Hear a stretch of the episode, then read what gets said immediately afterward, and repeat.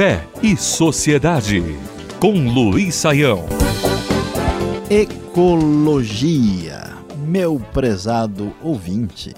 Nos dias em que vivemos, com tantos problemas causados pela nossa constante e permanente revolução industrial, não há dúvida que um dos temas mais importantes, não só para religiosos como para não religiosos, é a ecologia.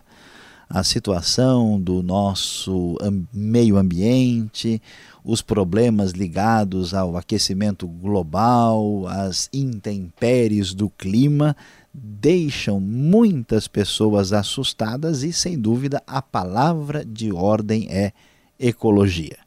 Muitas pessoas às vezes imaginam que quem está preocupado com o espírito, quem está preocupado com a eternidade, ou com a alma, ou com a fé, não tem nada a ver com esta realidade ecológica. Parece que são universos distintos e até muitas pessoas imaginam que a tradição ocidental, muito relacionada com uma inspiração cristã, é de alguma forma responsável principal aqui pelos problemas ecológicos que enfrentamos. É verdade que a tradição, que a história ocidental está marcada aí, especialmente nos últimos 200 anos, por um uso bastante indevido dos recursos naturais limitados disponíveis no nosso planeta.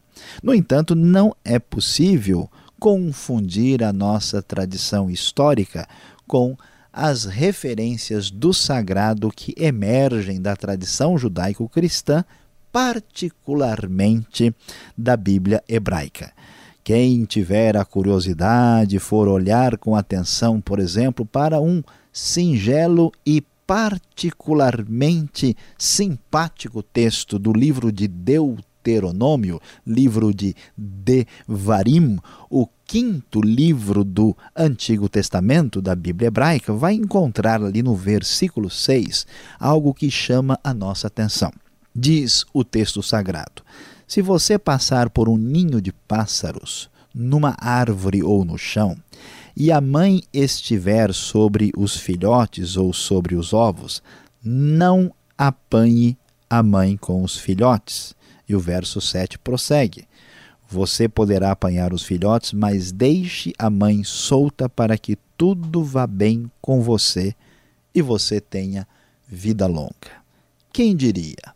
O uso dos recursos necessários para uma população que vivia na dependência da agricultura e da pecuária em tanto em tempos muito longínquos, aparece aqui no texto com a sábia mediação, a sábia regulação de um aspecto ecológico na hora de apropriar-se dos pássaros para alimentação.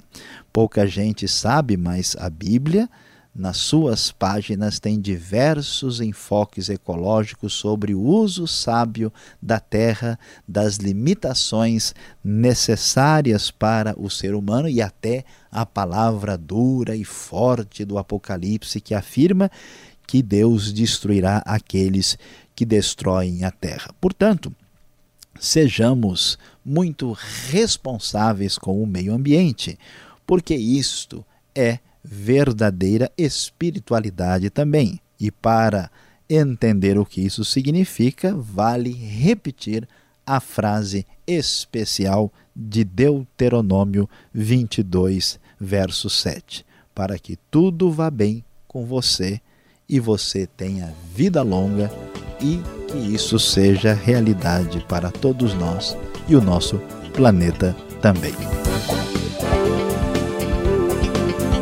Fé e Sociedade. O sagrado em sintonia com o dia a dia.